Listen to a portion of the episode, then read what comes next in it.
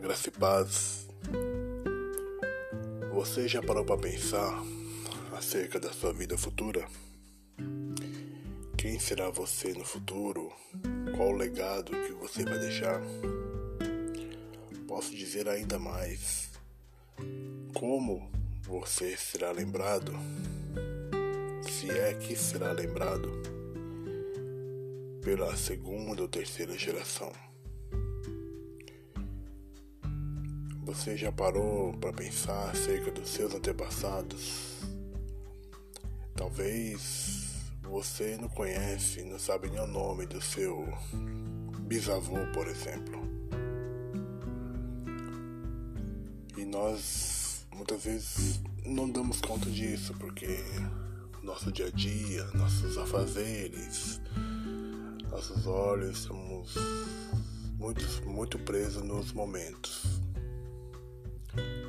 Mas partindo dessa perspectiva que mal nós sabemos quem são nossos bisavós ou tataravós, você já parou para pensar que seu nome na segunda ou terceira geração que vier após de você pode ser esquecido, ninguém vai falar mais de você. Se você não for uma pessoa notória, tipo um Einstein, alguém que fez um feito histórico que poderá ser contado como história, você talvez não vai ser lembrado. Jeremias 29:11 vai dizer que Deus ele sabe os planos que determinou para nós.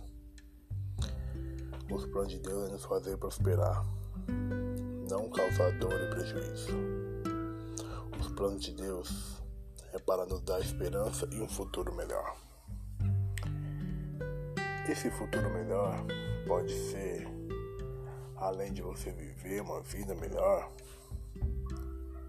pode ser um legado melhor, pode ser que você deixe algo que as pessoas vão ficar falando sobre você, sobre seus feitos, de geração após geração. Mas nós nos prendemos muito acerca de ser pessoas notórias quando falamos disso. Mas não é isso que eu quero dizer.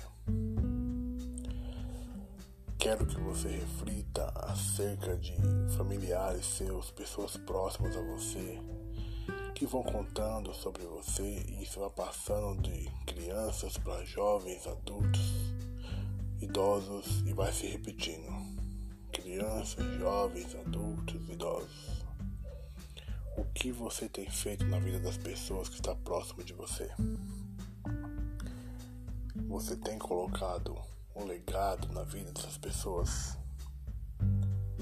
seja numa área profissional, mas aqui eu quero me ater sobre a palavra de Deus. Quero chamar sua atenção para a Bíblia Sagrada. Diversos homens que não eram ninguém, que a Bíblia nos conta, e se a Bíblia conta, nós devemos acreditar, porque a Bíblia é a verdadeira palavra de Deus. Pessoas que não eram ninguém, e hoje, mil, mais de dois, três mil anos depois, nós continuamos a ler sobre essas pessoas e nós, quando mergulhamos na leitura, parece que isso está acontecendo no passado recente. Então, o que eu quero dizer é isso: você se colocar na posição, você desejar buscar isso da parte de Deus, ser alguém na vida de outras pessoas.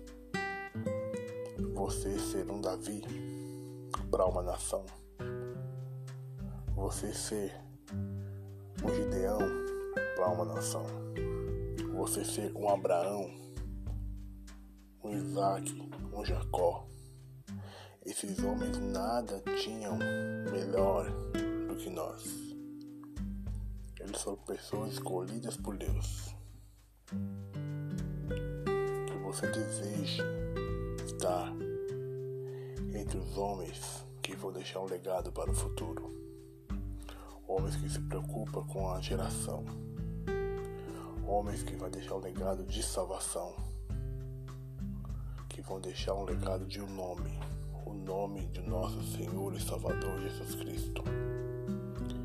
Não importa o que vão falar da sua pessoa mas o seu legado que você deixou que seja o legado de Cristo. A Bíblia diz que se nós nos calarmos, até as pedras clamarão. Não permita que pedras clamem, declarem no seu lugar. Seja na vida de uma pessoa uma memória que ela jamais esqueça e que ela possa falar de você para os filhos, para os netos, para os bisnetos e para os tataranetos, se assim for a vontade de Deus. Que Deus te abençoe, que você fique na paz, fique na paz do Senhor.